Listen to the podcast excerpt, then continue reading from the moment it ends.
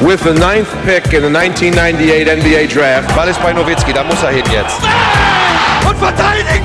Verteidigen jetzt! Es ist schlicht und ergreifend der einzig wahre Hallensport. Und über den wollen wir reden in einem Basketball.de Podcast. Mein Name ist Manuel Baraniak, Chefredakteur von Basketball.de. Und am Ende der Leitung sitzt wie immer Jörg Bären, Host des Something Basketball Podcast. Und wir begrüßen euch zu unserer neuen Ausgabe unseres BBL Festivals. Festlich zumute ist es den folgenden beiden Teams derzeit nicht wirklich, den Telekom Baskets Bonn und dem Syntanix MBC, den Tabellen 16. respektive 15. Das ist auch der Headliner unserer heutigen Ausgabe. Unser Timetable, weiter geht es dann in der New School mit Bambergs Luis Ulindi, in der Lineup sprechen wir über unsere Lieblings-Signature-Moves der BBL und zum Schluss gibt es für die Crowd einen League Pass-Liebling bzw. League Pass-Tipp fürs Wochenende. Aber zu Beginn wollen wir kurz auf die Mainstage treten und zwar mit Morris Stuckey. Der wechselt nämlich von Brose Bamberg zu den Hakro Merlins Kreilsheim. Jörg, dein Take zum Wechsel von Stuckey?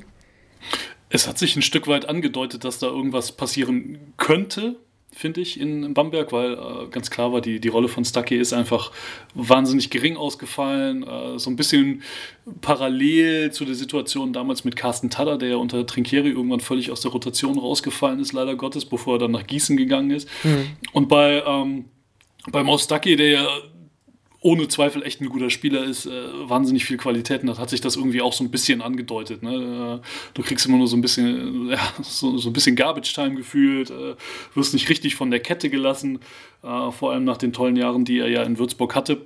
Und äh, dass er jetzt natürlich A, von Bamberg gehen gelassen wird, aber dann B, vor allem halt mit Kreilsheim echt äh, jetzt einen tollen neuen Arbeitgeber gefunden hat, ist natürlich letzten Endes sowohl für Spieler als auch für die Merlins ist das ist das ein Riesending. Ich weiß nicht, wie du siehst, aber ich finde, der passt halt wie die Faust aufs Auge für dieses Team. Hm. Interessant, dass du Tada als Vergleich ähm, siehst. Man damals auch von Bamberg zu Gießen so ein Wechsel von einem vermeintlich, wenn man jetzt irgendwie die Infrastruktur betrifft, größeren zu einem kleineren Team, das vielleicht mit Gießen damals auch so ein bisschen überperformt hat, kann man vielleicht sagen, unter Dennis Wucher. Und das kann man bei Kralzer momentan eigentlich auch konstatieren. Also ja, du hast recht. Ich finde, äh, passt da vielleicht ganz gut rein. Bringt da vielleicht noch ein bisschen mehr Verteidigung vielleicht auf den kleinen Positionen, was, glaube ich, Kreisem ganz gut tut.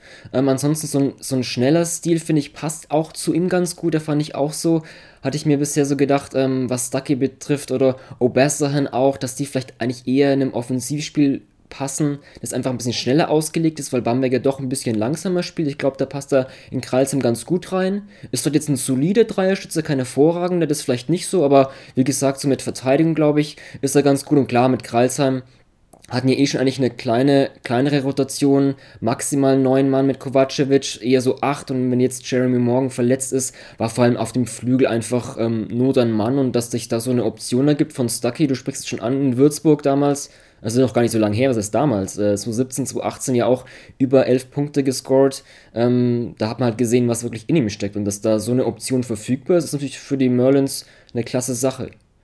Absolut. Also wie gesagt, ich glaube, deswegen habe ich eben echt so dieses Faust aufs Auge an was denkt man abseits echt der guten Defense, was glaube ich bei, bei Mo oftmals so ein bisschen äh, außen vor gelassen wird oder nicht so als so ganz so offensichtlich ist, ähm, ist natürlich sein Shooting, weil der, der Typ kann halt einfach werfen. Ne? Hat nicht so die, die die überragenden Quoten, aber der Typ ist halt ein naturalisierter Werfer.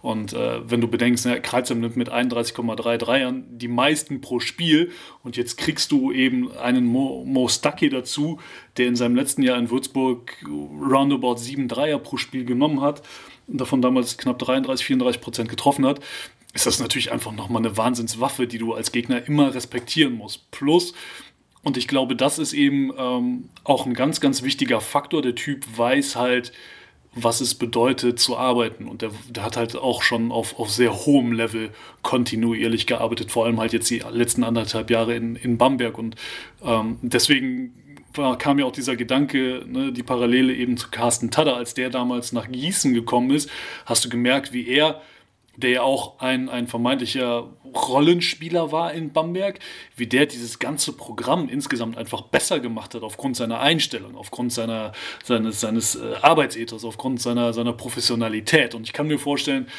dass äh, Mostaki in, in Kreuzheim dann einen ähnlichen Effekt haben wird. Mhm. Ja, ist auch eine, einfach dann eine Win-Win-Situation. Also ne, in Bamberg vor allem diese Saison ja eigentlich wirklich nie so in der festen Rotation gewesen. Man hat das schon gegen, gegen, gegen Würzburg, glaube ich, was auch so ein ganz, ganz gutes Spiel gemacht, aber dann nachfolgend gegen Oldenburg wieder, ich glaube, nur so drei, vier Minuten gespielt und mein, ne, Kralzer, man bringt Kralzer was Gutes, aber es ist auch für ihn so ein bisschen wieder so ein Karriere-Wiederbelebungsmaßnahme, sage ich mal. Also nicht, dass es jetzt irgendwie bei Stuck Geht's Back abgehen würde, so, aber ich fand halt einfach in Bamberg zwar letztes Jahr schon ein bisschen mehr gespielt, aber trotzdem irgendwie so dieser, als er gewechselt ist, irgendwie von Würzburg nach Bamberg, dachte ich auch so, okay, hat in Würzburg nicht so gezeigt, was in ihm steckt, war ja auch so ein Kandidat für die Nationalmannschaft, wollte dann irgendwie, glaube ich, aus irgendwelchen Gründen nicht wirklich, aber das ist vielleicht ein anderes Thema. Aber dann irgendwie dieser nächste Schritt, so, so einem Champions League-Team für ihn auch international zu spielen, hat irgendwie nicht funktioniert. Also das ist immer, kann immer viele Faktoren haben, einfach Umgebung, Trainerrolle, sonstiges, aber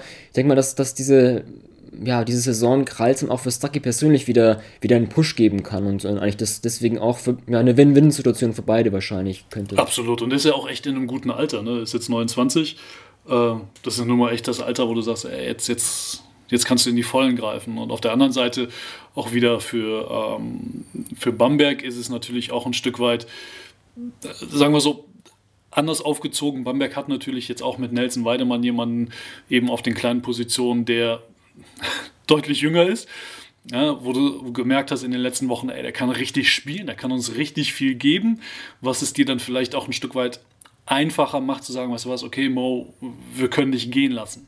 Hm. Ja, ja. Ähm, Wobei ich trotzdem also, so ein bisschen überrascht war, muss ich zugeben, diese Meldung, okay, ähm, wir planen jetzt erstmal, also in der offiziellen PM, ähm, dass man keine Nachverpflichtung erstmal plane, sondern Nachwuchsspielern die Chance geben will, danach zurück. Man, Weidemann hat ja eh schon, war ja eh schon in festen Rotation, ganz klar, und war Starter. Da habe ich mich jetzt gefragt, okay, macht man dann auch so nach dem Abgang von Carrera, dass Matthäus Seric aufgerückt ist, macht man das jetzt auch in einem zweiten Schritt auch auf den Guard-Positionen, wobei auch Cameron Taylor verletzt ist. Also, mein klar, jetzt die große Position ist wieder was anderes, ob man da wirklich jetzt so bleibt mit Seric als Backup-Vierer, weiß ich nicht, ob man da zumindest nachverpflichten will, aber auch auf den, also weiß ich, hast du eine Idee, wenn man jetzt irgendwie so heißt, okay, Nachwuchsspieler nachrücken, ob aus dem Baunacher-Programm da auch ein weiterer Kandidat ähm, vorhanden ist, der jetzt wirklich das Niveau und auch schon so bereit ist, auf, auf, diese, auf diese Ebene so ein bisschen da reinzugehen? Hast, hast du da eine Idee? Also ich glaube, einen vollwertigen Ersatz wirst du noch ja. nicht haben. Das glaube ich nicht. Auf der anderen Seite reden wir ja auch im Endeffekt wir reden von in diesem Jahr, also nur, nur bezogen auf die, auf die BBL, reden wir von 5, 6 Minuten. Mhm. Also wir reden, um genau zu sein, von, von 6 Minuten 56 im Schnitt in 8 BBL-Spielen. ja. Also das ist jetzt auch sogar eine Zeit, wo du sagst, weißt du was, ey, du nimmst einen deiner talentierten Youngster aus, aus Baunach, ja, und schmeißt die mal rein. Einfach damit die schon mal ein bisschen die Füße nass bekommen, damit die sich ein bisschen austesten können. Ähm, also aber du brauchst ja jetzt keinen, also beziehungsweise, wie gesagt, vorausgesetzt, du willst einen 1 zu 1 Ersatz haben, was, was rein die Minuten anbetrifft. Ähm, das ist locker, locker machbar, mhm. aber äh, hättest du tatsächlich auch schon irgendwie größere Anforderungen, größere Ansprüche an diese Position gehabt, hättest du das ja auch mit Stucky zweifels, zweifelsohne machen können. Du hättest ihn ja zweifelsohne 15, 20 Minuten mhm. gehen lassen können und der, der Junge hätte dir ja geliefert. Aber äh, warum auch immer, ne? Coaches Decision, whatever, haben sie es halt nicht gebraucht. Oder das hat das System halt nicht hergegeben, weswegen er auch eben so wenig Minuten gesehen hat. Ähm, und ich glaube, die kannst du dementsprechend auch anders auffangen. Also da sagt mir mein Gefühl, musst du jetzt nicht nochmal großartig nachverpflichten. Hm, also gegen Oldenburg, als halt durch die Verletzung von Cam Taylor, der auch Minuten frei war, hat ja Bryce Taylor jetzt 23 Minuten gesehen. Ähm, das ist zwar nicht die Personalie junger deutscher Nachwuchsspieler, aber ähm, gut, wir werden sehen, wie die Bamberger Rotation in Zukunft aussehen wird und ob es wirklich, man ne, kann mir erstmal so die Idee haben, wir machen es so, aber je nachdem, wie die Saison verläuft oder die nächsten Spiele ohne Cam Taylor, wird man sehen, ob es dann eben doch vielleicht doch noch eine Nachverpflichtung geben kann. Ähm, gut, das ist soweit die Mainstage. Dann kommen wir zum Headliner. Ähm, Syntanix MBC, äh, kleine Randnotiz nach der Umbenennung, führen jetzt das All-Versalien-Team 3 zu 2 gegen die ganz kleingeschriebenen Teams der Liga. Ähm, das ist nur eine Randnotiz, der, wer sich da auch ein bisschen fragt, warum manche Teams denn ganz groß geschrieben werden müssen und manche ganz klein, ähm, ich weiß es nicht, aber die führen jetzt 3 zu 2. Top. Ähm, beim MWC, äh, Jörg, haben wir auch einen neuen Spieler, Joey Dorsey. Ähm, ja, erstmal deine erste Reaktion nach der Bekanntgabe des Wechsels äh, eher so, oho, großer Name mit Euroleague-Champion, auch NBA-Erfahrung oder eher, naja, auch schon 35? Ja, das war tatsächlich das Erste, was ich nachgeguckt habe. Äh, ne, klar, Joey Dorsey, der Name sagt einem was. Und dann, stellt, und dann fragst du dich, Moment, den habe ich jetzt äh, ein bisschen nicht mehr, oder vor allem letztes Jahr nicht mehr so ganz auf dem Schirm gehabt, so wie alt ist der gute Kollege denn? Sondern stellst du fest, er ist 35. Äh, und ich erinnere mich, dass wir letzte oder vorletzte Woche auch darüber gesprochen haben, ey, die Jungs in den 30ern, da wird schnell mal gesagt, ah, ne, absteigender Ast und jetzt ist es vorbei, bla bla bla. Und auf einmal stellst du fest, die Jungs spielen noch drei, vier, fünf richtig gute Jahre. Ähm, ich glaube auch, dass bei Joey Dorsey die richtig fetten Jahre vorbei sind. Ja. Aber der Junge weiß, also du hast es gesagt, allein das Label Euroleague Champion. Der Junge hat alles gesehen, der weiß, was er kann. Um, und der hat halt einfach noch Bock zu spielen. Und, und das ist natürlich jetzt dann, das passt natürlich auch ein Stück weit wie die Faust aufs Auge, weil du kannst ihn reinschmeißen, der gibt dir irgendwas, der ist in Shape. Uh, zumindest hat er so den, den Eindruck auf mich gemacht in der Viertelstunde, die ich ihn da auf dem Feld gesehen habe. Um, der, der hat da auch Bock drauf, der ist ein bisschen überrascht davon, wie klein in Deutschland die Hallen sind, aber ey, mein Gott, es ist so ein bisschen vielleicht auch back to the roots für ihn. Ne? Mhm. Um, und das ist natürlich, abgesehen vom Namen, allein das, was er an, an, an, Präsenz mitbringt und an seinen Fähigkeiten, ist das natürlich für den MBC ist das ein, ein absoluter Segen, mhm, ja. finde ich. Präsenz ist vielleicht ein gutes Stichwort. Ich denke auch, dass die Verpflichtung vor allem halt auch Defensivgründe hatte. Also ich glaube, da ähm, hatte Björn Hamsen auch, glaube ich, Handlungsbedarf gesehen. Also hat es, glaube ich, auch mal ähm, im Interview beim Magenta Sportverein der Spiele irgendwie gesagt, dass das halt eher so ein grundlegendes erstmal gehe, irgendwie so eine einfach Defense grundlegendes. Wie rotiert man eine, bei Pick-and-Roll-Defense gibt es ja auch ganz, ganz verschiedene Eigenarten, wie man das verteidigt und ne, wie kommt dann die Hilfe, wie rotiert man, dass da halt erstmal so Grundlegendes ist. Und wenn man so guckt, mein MBC ist ja auch ähm, defensiv ja auch ist einfach die Schwachstelle. Also wenn man jetzt mal Defensivrating sieht, ähm, vorletzter Platz, ähm, also da ist es auf jeden Fall Nachholbedarf und da denke ich mal, dass vielleicht da ein Joey Dorsey helfen soll, so ein bisschen mit seiner Erfahrung, vielleicht auch ein bisschen, ne, ist ja auch ein Schrank, also wenn du dann so einen Schrank da mal in der Zone hast als, als Offensivspieler, da fragst du dich vielleicht zweimal, ob, ich, ob du jetzt wirklich da in die Zone ziehst. Ähm, aber klar, so ja, vor, allem ist er, vor allem ist er halt auch ein beweglicher Schrank. Ah, ja. ja, stimmt.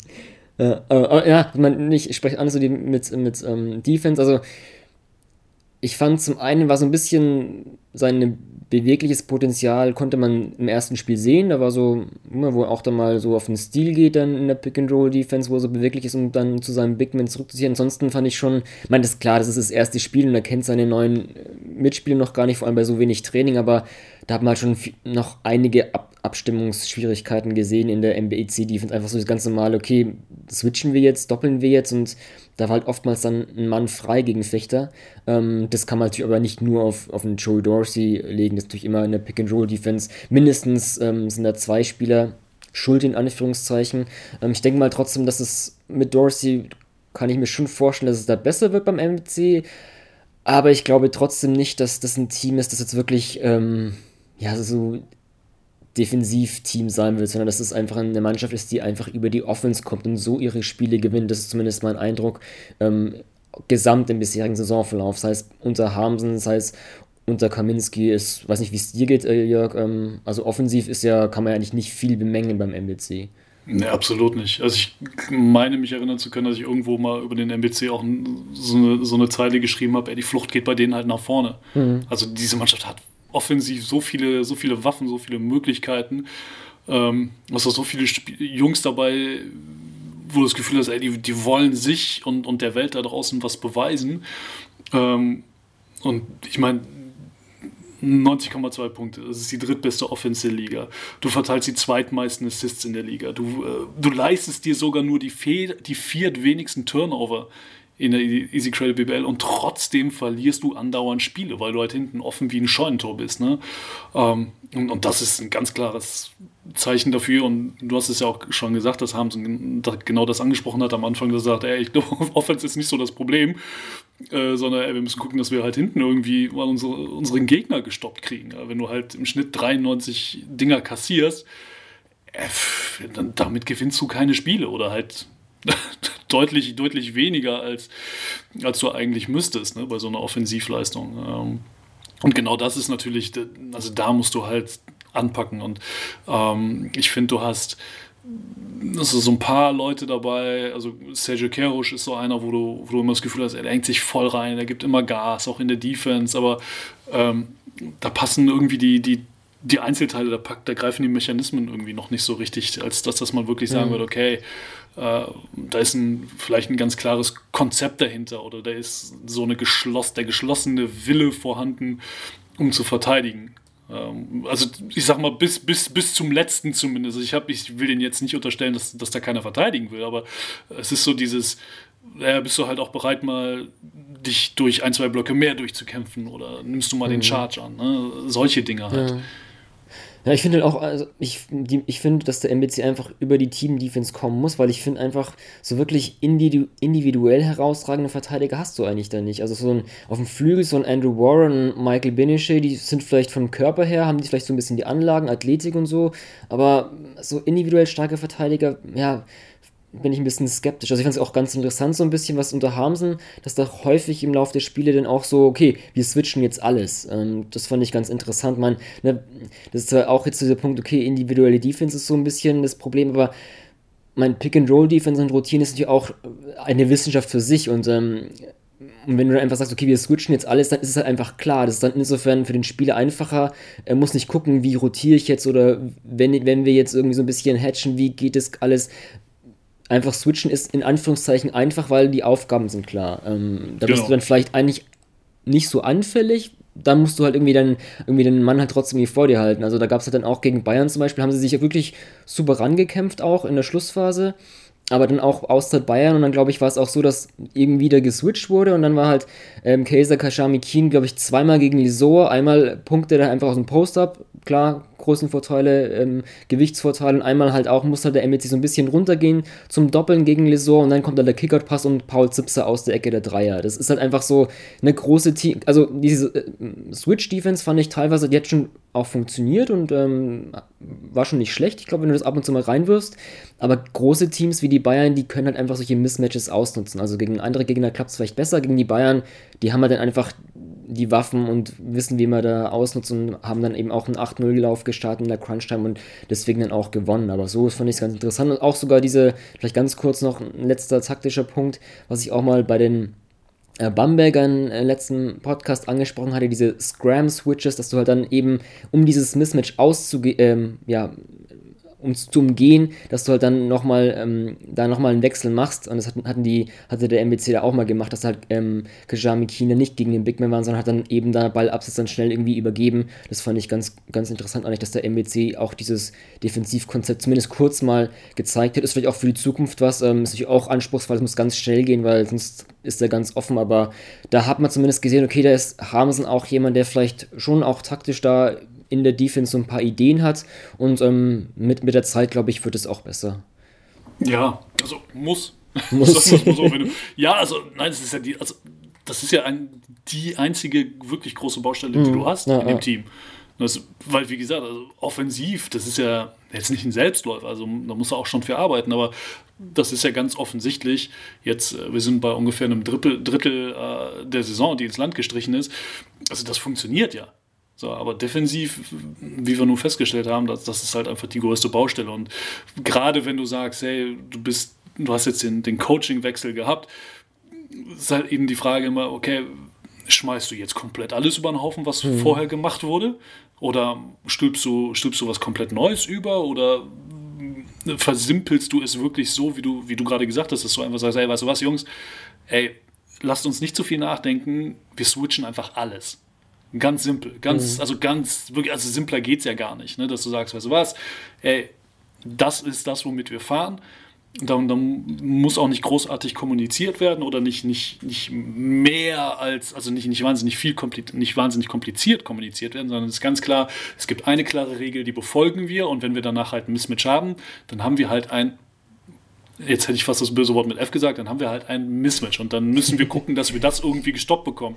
Aber damit nimmst du dann erstmal dieses ja, dieses Dilemma daraus, dass du eben bei Pick-and-Roll-Situationen ne, mal so, mal so und dann hört der eine den anderen nicht und dann weißt du gerade nicht, ja, Moment, äh, haben wir jetzt aber gerade äh, groß-groß oder klein-klein oder klein-groß, groß-klein, wie auch immer. Da gibt es ja dann auch verschiedene Varianten, dass du mal sagst, ja, bei dem einen switch du, bei dem anderen hedge du, bei dem nächsten gehst du under, wie auch immer, ne, dass du das einfach rausnimmst und es wirklich ja, versimplifizierst. Mhm. Ähm, und, und ich glaube, das ist der, der ganz große Kniff, dass du, dass du dann nach so einem Coachingwechsel die Jungs einfach auch nicht mit, mit Informationen überfrachtest. Ähm, und ich bin da guter Dinge, aber das, äh, das haben sie da sicherlich so ein, zwei Dinge aus der Schublade holt, die den Jungs helfen werden, weil mhm. äh, ja, Hamsen hat halt einfach wahnsinnig viel Basketball-Know-how und äh, bringt da viel mit und, und war ja auch schon mal öfter in, in so einer Situation. Hm, interessanter sagst, Punkt. Okay, ja wo du sagst, ey, ich muss innerhalb von, von kurzer Zeit versuchen, hm. äh, den Kahn wieder flott zu kriegen. Ja. Ein interessanter Punkt, der mir jetzt gerade einfällt, wo du, was du ansprichst, von, von wegen so, okay, ähm, eine Coachingwechsel, das wird jetzt nicht alles über den Haufen geworfen, ein ganz neues System. Das fand ich auch ganz interessant. Das hatte ich gegen, im Spiel gegen Fechter, als auch im Spiel gegen Bayern beobachtet, dass irgendwie, wenn dann bei Auszeiten die Kamera und auch das Mikro mal dran war, dass dann auch Hamsen, ähm, sein Assistant Coach, äh, Alexander Schipanovic, gefragt hat, okay, welches, Spiel, äh, welches Play spielen wir jetzt eigentlich? Ähm, und auch ähm, gegen Bayern, gegen Ende hat dann Schipanovic irgendwie so ein bisschen ins Ohr von Hamsen geflüstert. Er musste dann nachfragen, was? Das ist halt irgendwie so von wegen, okay, jetzt, ich bin der Assistant Coach und ich gebe es jetzt weiter und der Head Coach geht es an die Jungs weiter, aber es ist halt auch so dieses, ja, finde ich eigentlich ist so ein interessante Wechselspiel. Also ich denke mal auch, dass der MBC dann schon ähm, ja so ein bisschen, dass Schipanovic nicht so der normale in Anführungszeichen Assistant Coach ist, der da eher so im Hintergrund bleibt und dann vielleicht während des Spiels gar nichts macht, sondern eben auch auf einer höheren Ebene agiert als Hamsen, vor allem am Anfang jetzt. Und vielleicht ist da eher so die Rolle, okay, Schepanovic ähm, hat so ein bisschen mehr Ideen offensiv, Hamsen vielleicht so mehr defensiv, keine Ahnung, aber das fand ich halt bei den Auszeiten, als die Kamera und das Mikro mal dran war, interessant, dass eben von Schepanovic da anscheinend so Offensivspielzüge kam. Ähm, das ist vielleicht mal so als kleine Randnotiz auch ganz interessant, wieso eigentlich, wenn wir über Headcoaches sprechen, dass er eigentlich das viel tiefer geht und man nicht immer über Coaching-Staffs ähm, sprechen müsste. Ähm, das fand ich ganz cool eigentlich. Definitiv, ja, zumal du ja mit Miskapanovic jemanden hast, der äh, jetzt auch schon sein zweites Jahr da ist und der auch letztes Jahr diesen Wechsel hatte von Head Coach mhm. zurück ins Anführungsstrichen zweite Glied, dann unter, äh, unter Poropat. Ähm, dann da den, den Co-Trainer gegeben hat und jetzt auch wieder diese, diese Rolle als Co-Trainer trotzdem beibehalten hat unter Kaminski.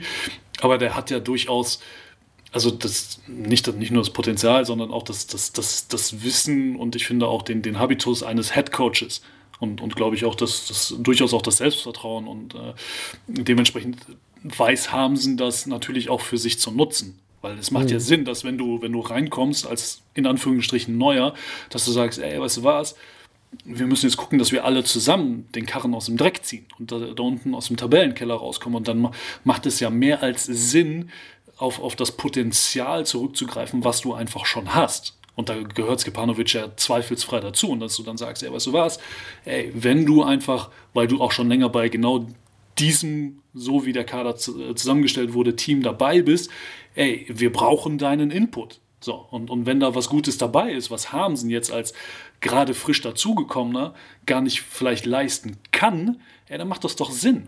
Äh, also man wäre ja doof, wenn man nicht darauf zurückgreifen würde. Und das finde ich wiederum echt ein, äh, auch eine sehr, ah, sehr spannende, aber vor allem auch sehr, sehr äh, interessante und, mhm. und, wichtige Nuance bei der ganzen Konstellation, mhm, die da ja. vorherrscht. Ja, also man ist ja auch immer so ganz interessant, also nicht jetzt auf den MBC-Fall gemünzt, aber allgemein so die, ne, ist halt auch vielleicht interessant, so wie das Team so aufnimmt, wenn das weiß, okay, das ist ein Head-Coach und das ist jetzt der Assistant-Coach und ähm, der sagt auch, auch so viel, genauso viel, ist halt auch ganz allgemein, wie gesagt, ich will jetzt da nicht jetzt irgendwie, ähm, kenne jetzt auch keine Insights, aber finde ich auch eine ganz interessante Dynamik eigentlich, was das Coaching betrifft. Ähm, Ansonsten beim MBC vielleicht, was ich ganz cool eigentlich auch finde, dass Ferdinand Zilker so als junger deutscher Nachwuchsspieler, der auch jetzt in dieser so wirklich fest in der Rotation ist, gefällt mir auch ganz gut, finde ich halt auch einen der, einen der schönsten ähm, Sprungwürfe der Liga einfach. Und ja. aber ist aber nicht nur, ja. ich finde es auch nicht. Und letzte Woche ja. haben wir noch über ihn gesprochen, auch ganz kurz so im, im Rahmen dieser, dieser ganzen 98er Generation, zu der er ja auch gehört. Äh, es ist gut zu sehen, dass er, dass er richtig aus dem Pushen kommt jetzt langsam. Aber vielleicht mal in, in der Zukunft, vielleicht auch in der New School über ihn genau sprechen, so ein bisschen, deswegen jetzt eigentlich nichts vorwegnehmen. Ähm, Jörg, wenn du nichts mehr zum MBC hast, gehen wir vielleicht über zu der Enttäuschung der Saison? Fragezeichen? Zu der Negativüberraschung äh, vielleicht. Enttäuschung hm.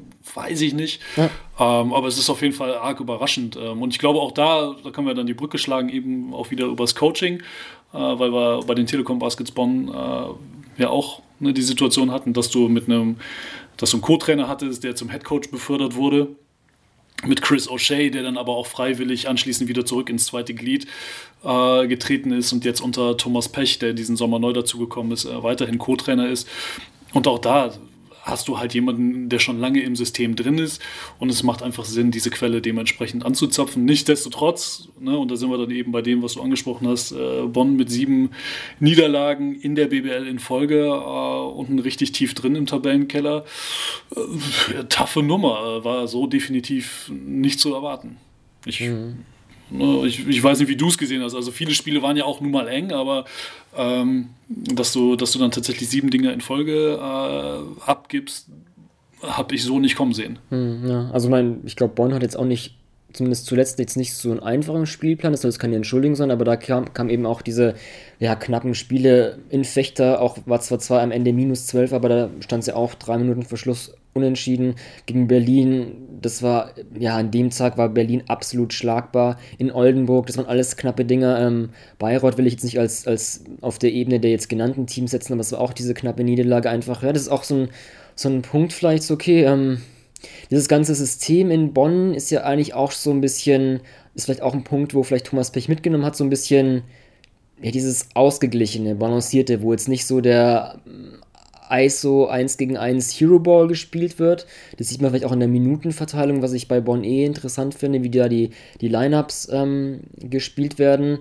Aber vielleicht ist da noch nicht so, ist das vielleicht auch eine Entwicklung natürlich auch. Ich glaube, das hat, hat Pech auch mal in einem der PKs nach dem Champions League-Spiel angesprochen, wo halt einfach, ähm, ja, das jetzt nicht mir vorwegnehmen will und sagen will, so, du bist jetzt irgendwie der, der Go-To-Guy immer, wenn es ähm, spitz auf Knopf geht, sondern das soll sich einfach das Team entwickeln. Aber ich glaube, das hat sich ein bisschen herauskristallisiert, dass es schon Brandon Fraser ist. Ähm, da gibt es auf jeden Fall gute Beispiele, wo er eben übernommen hat, das heißt es auch in der Champions League vor allem, aber eben auch, gut, wenn wir jetzt aktuell am Donnerstag aufnehmen, jetzt gegen Pauk hat es eben nicht, nicht geklappt mit irgendeinem Game Winner. Ähm, aber da ist vielleicht irgendwie auch, ja, ist dieses ausgeglichene System auch so die Frage, okay, wie ist denn jetzt die Hierarchie, wie ist die Struktur? Das ist anscheinend vielleicht noch nicht so fest und ähm, vielleicht ist das auch ein Grund, warum es in der Crunch-Time bisher einfach nicht so läuft bei Bonn.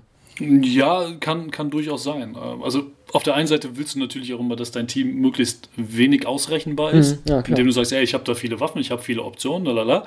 Auf der anderen Seite ähm, erfordert das natürlich auch wahr, also eine, eine wahnsinnig hohe kognitive Leistung auch deiner Spieler, dass du sagst, ey, pass auf, also um bei dem Pauk-Spiel zu bleiben, ähm, da sagte, sagte Pecher jetzt auch erst in der, in der Pressekonferenz dann anschließend, ey, wir, haben, wir sind in das letzte Play reingegangen und wir hatten im Endeffekt hatten wir drei Optionen. Wir hatten eine Option über Bräunig am Brett, meine ich wäre es gewesen. Wir hatten eine Option für Simons, für den Dreier auf Sieg und dann hatten wir noch eine Option für Fraser.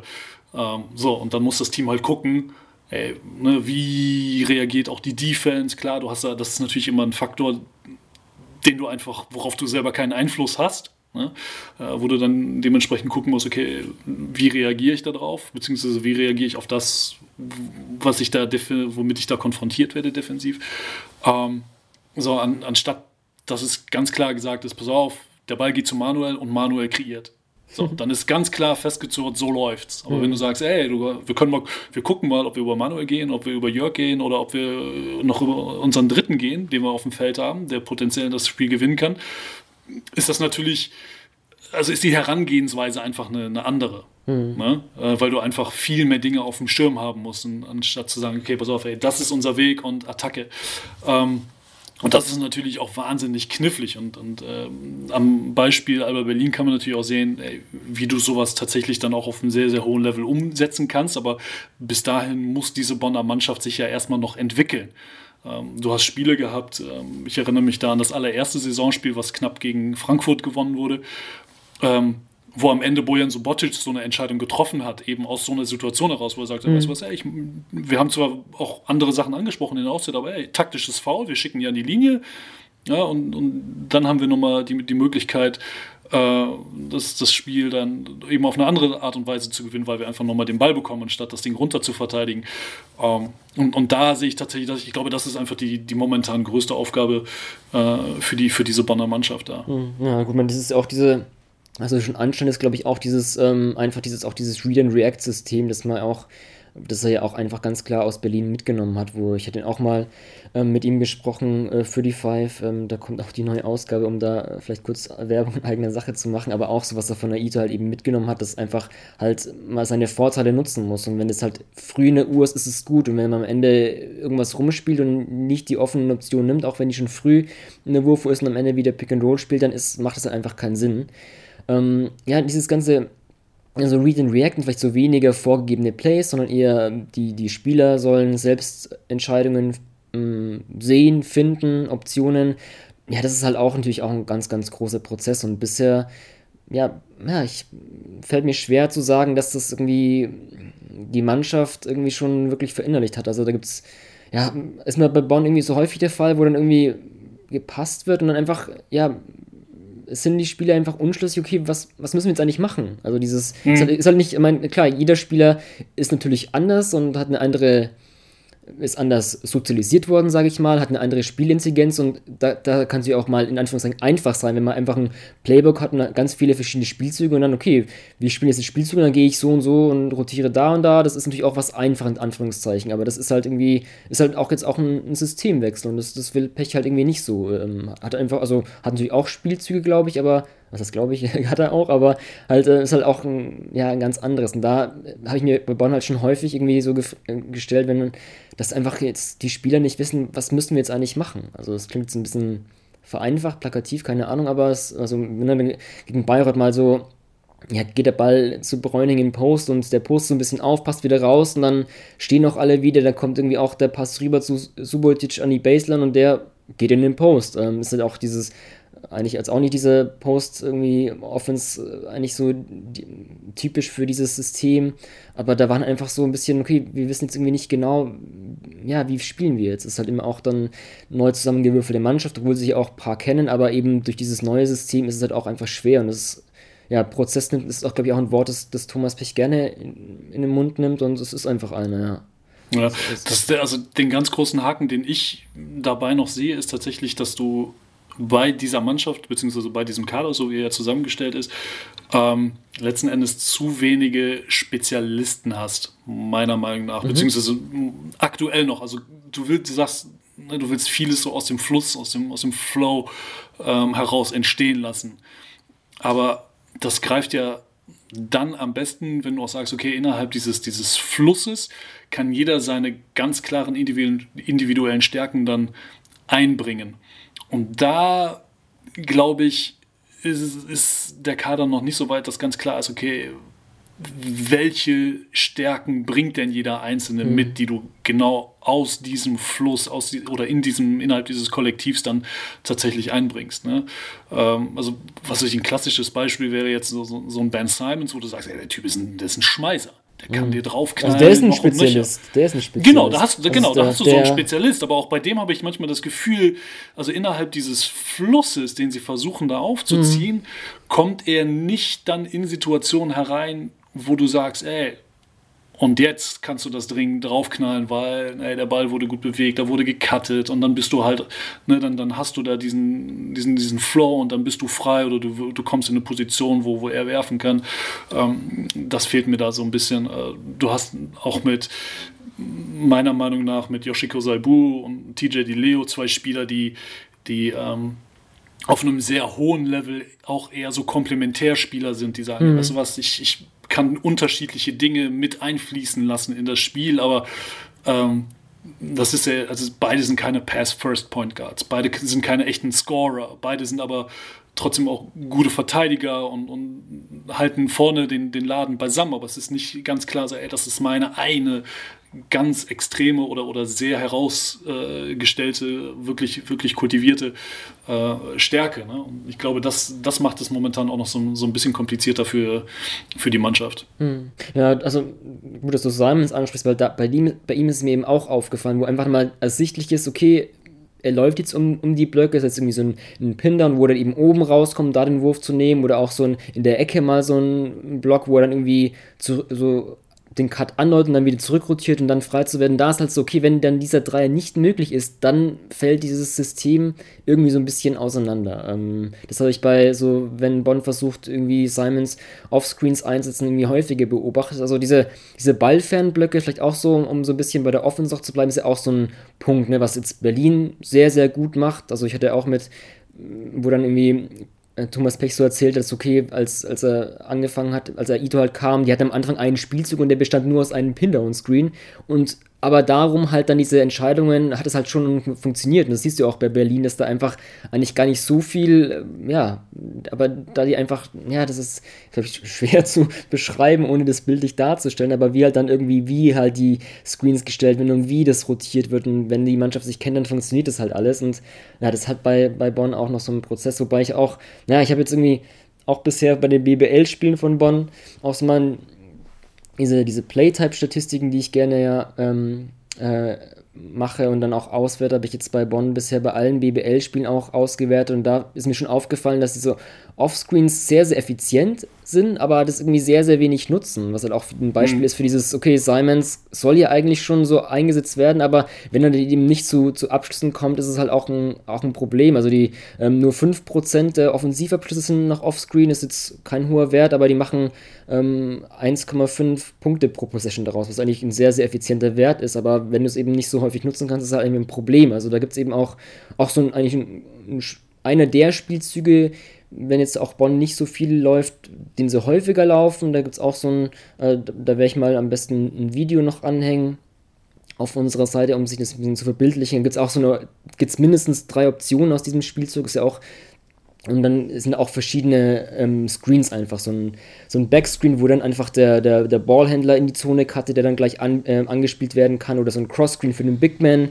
für Bräuning und Zimmermann eben, dass die dann in der Zone agieren. Oder dass, da, dass ein Ballhändler wieder eben oben rauskommt und von oben den Dreier nehmen kann. Also ist eigentlich ein ganz guter Spielzug und da kann eben Bonn gut irgendwie offscreen agieren. Aber ja, dass eben doch mal so ein freier Wurf irgendwie Option da gibt es halt irgendwie nach diesen ballfernen Blöcken, wo man, was man eben von Berlin so gut kennt, bei Bonn irgendwie doch, doch ja, weniger der Fall. Ja, ja der, der Kniff ist halt, dass du dann eben in diesem ähm, freien System, wo du sagst, äh, ne, Read and React, äh, dass du dann am Ende trotzdem die richtigen Spieler auf die richtigen Positionen mhm. bringst, um sie da dann dementsprechend bestmöglich einzusetzen. Also das ist auf der einen Seite wahnsinnig frei, auf der anderen Seite aber auch wieder nicht hochkompliziert, aber ich sag mal eher hochkomplex, weil du innerhalb dieses freien Systems natürlich schauen musst, okay, wie, wie kann ich dann trotzdem immer noch auf die, auf die individuellen Stärken meiner Spieler bestmöglich zurückgreifen oder so, dass sie halt bestmöglich zum Einsatz kommen. Und ich glaube, die Personalie Ben Simons ist da echt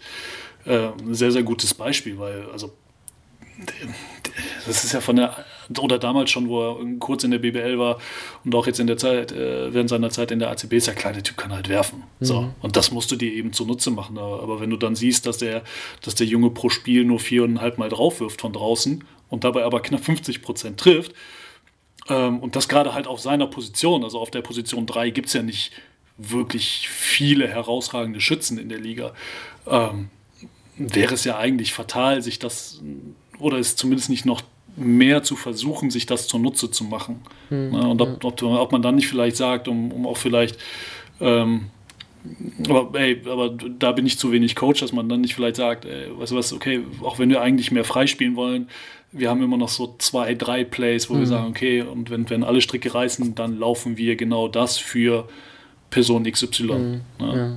Also ein Punkt dazu, also eigentlich, eigentlich ist es ja auch insofern gar nicht, also ein Fall ist es gar nicht so schlimm, dass Simons bei diesen Plays vielleicht nicht zum Wurf kommt, weil wenn sich die Verteidigung darauf konzentriert, also der US-Jargon spricht man da gerne von dieser Gravity, von dieser Anziehung, dass eben die Verteidigung weiß, okay, das ist ein exzellenter Schütze, okay, da gibt es gerade Ball für eine Blöcke, wir müssen auf den drauf, dass du dann eben als Mitspieler das erkennst und dann eben eben dieses Read and React und anders spielst. Und das ist halt dann, wie ich vorhin angeschnitten habe, dann vielleicht bei Bonn zu selten der Fall, dass eben nicht auf Simons geguckt wird, sondern schnell was anderes, weil die Defense gerade da äh, woanders hinschaut. Äh, zweiter Punkt, ich glaube auch vielleicht in, ja, in Zukunft vielleicht, wenn man irgendwie sieht, okay, dieses Read and React, vielleicht, ja, ist es einfach ein zu langer Prozess und äh, manche Spieler können vielleicht mit dem Stil nicht so sehr, wo dann eben doch mehr, wie du ansprichst, so einfach noch mehr Plays irgendwie gespielt werden. Das bin ich mir auch mal gespannt, ob dann einfach, zum Beispiel Bonn einfach, man, ich habe vorhin angesprochen, okay, dieses am Ende Pick and Roll spielen ist irgendwie jetzt ähm, eigentlich nicht so toll, aber eigentlich hast du, finde ich, mit, mit Martin Bräunig einen sehr, sehr guten, ähm, ja, Pick and Roll Spieler als Abroller, der da sehr ähm, schnell abrollen kann, slippen kann, der da irgendwie sehr gut agiert.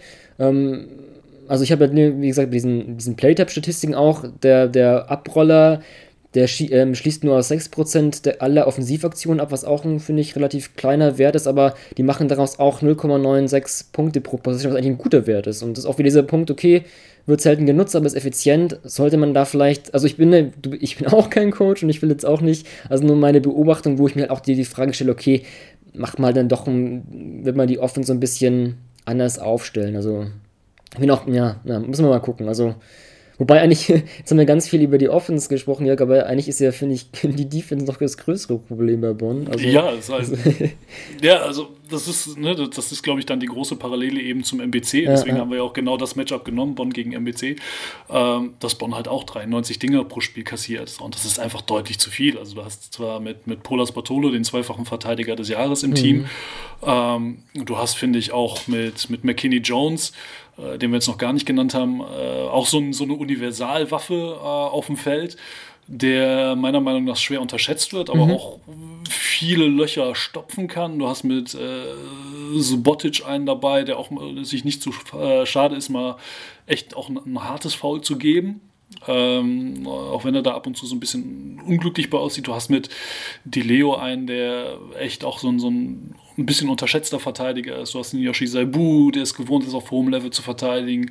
Äh, aber trotzdem kriegst du es da auch, auch kollektiv nicht hin. Und das ist, glaube ich, auch sehr, so war es zumindest in, aus meiner Wahrnehmung heraus bei, bei den Spielen, die ich bislang von den Telekom Baskets gesehen habe, auch vielen Kommunikationsdingen. Mhm. Auch da, dass da teilweise ähm, dann zwei Leute auf den gleichen Mann rotiert sind. Ne? Oder äh, dann wird halt aus Versehen gar nicht rotiert. Äh, aus den unterschiedlichsten Gründen heraus. Ne? Aber da habe ich das Gefühl, dass da auch einfach die defensiven Mechanismen noch, noch nicht so greifen, wie sie, wie sie zum jetzigen Zeitpunkt eigentlich greifen müssten. Zumal du ja auch aufgrund der Tatsache, dass du Basketball Champions League spielst, dass du viele Spiele hast, wo du einfach an genau solchen Dingen arbeiten kannst. Ne? Mhm. Also da war ich auch du sprichst schon eigentlich ne, individuell eigentlich ganz gute bis solide Verteidiger an. Deswegen hatte ich auch gedacht, eigentlich müsste Bonde eigentlich ganz gut aufgestellt sein. Deswegen war ich auch erstmal überrascht, dass es irgendwie defensiv eben nicht so gut läuft. Also, ja, ich finde auch so, ne, wenn dann Pick and Roll gespielt wird, dann eben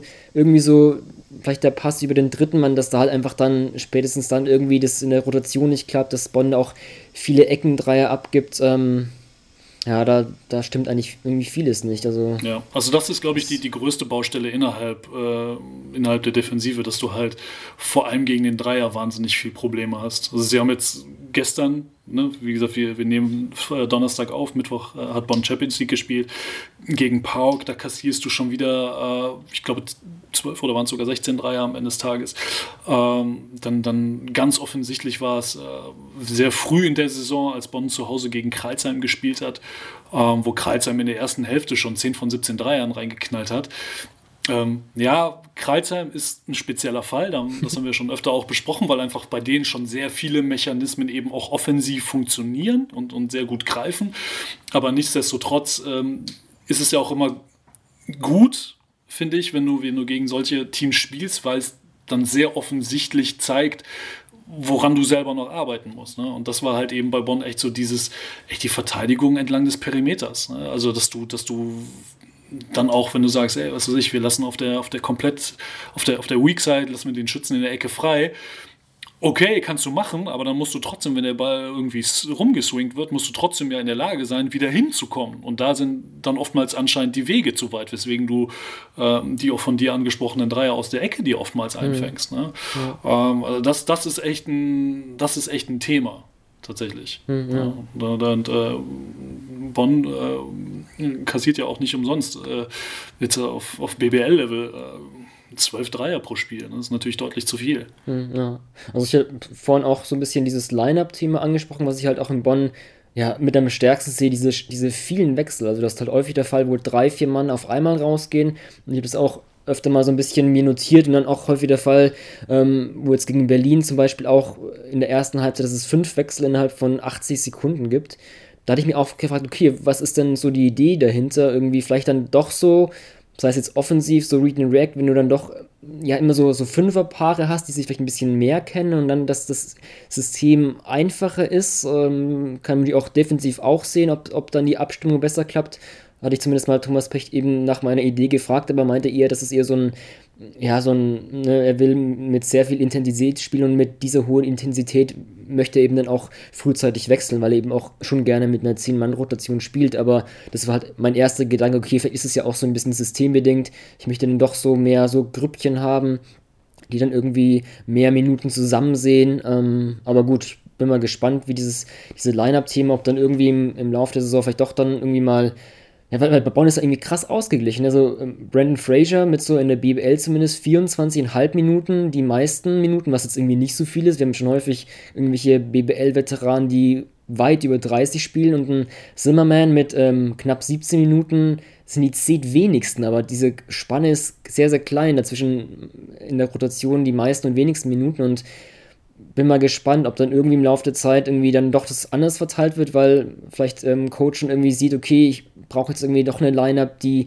mehr zusammenspielt und ob dann die Minutenverteilung ein bisschen anders ist. Aber das fand ich auch ein, eine große Beobachtung im, mit Systempech, diese, diese Line-Up-Wechsel. Das fand ich schon ganz interessant eigentlich. Ja, absolut. Ich, ich bin auch immer ein Fan von, von einer großen Rotation, wo du sagst, ey, was, was du verteilst auch die, die Aufgaben und die Minuten auf, auf möglichst viele Schultern, weil es ja natürlich gerne hinten raus ähm, ja, weil du dann hinten raus in der Regel einfach frischer bist. Hm, ja. Was dir dann natürlich auch die, äh, was dann auch aus, aus taktischer Sicht die Chance erhöht, zu schauen, okay, ey, wer, wer ist denn heute gut aufgelegt? Ne? Wer, wer hat denn heute das heiße Händchen und wer kann dir denn eventuell das Spiel gewinnen, wenn, wenn einfach jeder auch schon in den ersten, meinetwegen drei, dreieinhalb Vierteln die Chance bekommt zu zeigen, ne, was ist denn heute der Status quo, und dann kannst du auch sagen, okay, was weiß ich, heute ist halt mein, mein achter Mann, der aber es gewohnt ist, 20 Minuten zu gehen im Spiel. Der ist halt heute mal heißer als mein Starting Forward, mein, mein Starting Small Forward meinetwegen. Ja, dann steht halt der am Ende auf dem Platz. So, aber leider Gottes ist halt das momentan eher weniger das Thema. Das Thema ist tatsächlich eher, wie verteidigst du die Spiele äh, runter aus Bonner Sicht. Ne? Ja, klar, am, am, Ende, wir hatten jetzt auch schon ein paar Spiele angesprochen, wo du dann äh, vielleicht mit den letzten ein, zwei Possessions äh, dann über die Offensive die Möglichkeit hast, dieses Spiel dann doch noch zu gewinnen. Pauk da jetzt gestern ne, das beste Beispiel. Ähm, aber nichtsdestotrotz, wenn du halt einfach ein bisschen kontinuierlicher und konsequenter verteidigst, dann gerätst du erst gar nicht in diese Situation dass du eben auf deine letzte Offense angewiesen bist. Und äh, da, das tut den Baskets natürlich momentan wahnsinnig weh einfach. Hm, ja. ja ich bin mal gespannt, wie es so weit läuft. Also, meine, das, das kann sich auch so eine, wenn du immer so, ja, Niederlagen, Niederlagen, auch so knappe Dinger, das kann, und du siehst, okay, irgendwie so knappe Dinger, das klappt irgendwie. Ich kann sich ein bisschen so eine Negativspirale irgendwie fest, festsetzen und auch im Kopf reingehen und ähm, könnte natürlich auch ganz anders sein, wenn du mal diese engen Dinger gewinnst, dann kann auch dann gleich wieder so ein Erfolgslauf raus, rauskommen. Ich bin mal gespannt. Also, ähm, ja, das der, Knack, der Knackpunkt ist natürlich immer, dass du, äh, wenn du gewinnst, dann ist alles gut. Ne? Auch wenn vielleicht auch trotzdem mal irgendwelche Dinge nicht so laufen, wie sie eigentlich laufen könnten oder müssten. Was weiß ich, keine Ahnung. Also du gewinnst dieses, was weiß ich, du verlierst jetzt nicht knapp in Bayreuth, sondern du gewinnst knapp in Bayreuth. Mhm. So, dann hast du immer noch deine defensiven Baustellen. Ja, aber du hast einfach mal das Bewusstsein wieder, okay, ey, wir können trotzdem Spiele gewinnen. Ne? Und, und so manifestiert sich natürlich eher dieses, diese negative Denke immer mehr. Ähm, naja, und jetzt bist du halt schon bei sieben. Äh, sollte das am Wochenende gegen den MBC äh, in die Binsen gehen, dann wärst du bei acht, was äh, für diesen Traditionsstandort Bonn äh, eine historisch lange Negativserie in der BBL wäre. Mhm. Und, und das willst du natürlich vermeiden, zumal du halt einfach, naja, Zumal es halt gegen einen momentan direkten Konkurrenten da unten drin geht, der halt gefühlt jetzt so ein bisschen durch den, durch den Sieg gegen, gegen Fechter auf dem Vormarsch ist. Hm, ja, ja. Gut, hast du noch irgendwas, was du loswerden willst zu Bonn? Ich sag mal so, wenn sie es wenn schaffen, äh, dem MBC am Wochenende die Dreier wegzunehmen, ähm, ja. ne, eben über die Defense. Ich glaube, wie gesagt, also das haben wir festgestellt, das ist offensiv äh, bei beiden Teams, dass da durchaus Potenzial vorhanden ist. Also beim MBC läuft es halt auch deutlich runder als, als bei Bonn, aber trotzdem die Parallele ist natürlich ähm, ist einfach die, die Defensive. Mhm.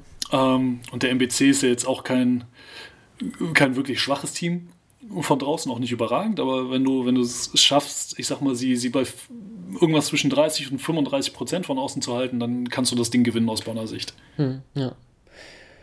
Gut, soweit der Headliner. Ähm, ja, auch ein, glaube ich, großer Punkt, natürlich auch bei Berlin, wenn wir dann noch kurz bei Bonn bleiben, dieses, ähm, man gibt irgendwie ganz, ganz jungen Spielern so Verantwortung, das hat man vielleicht in, in Bonn noch nicht. Ähm, gibt es so einen Kilian Bienapfel vielleicht, der von Bayern gekommen ist, der aber jetzt noch nicht wirklich in der Rotation angekommen ist oder wirklich eine große Rolle spielt. Ähm, dagegen als Übergang ein Nachwuchsspieler, der auf jeden Fall angekommen ist und der jetzt vielleicht seinen endgültigen Durchbruch vielleicht feiert in dieser Saison ist Luis Olindi von Rose Bamberg.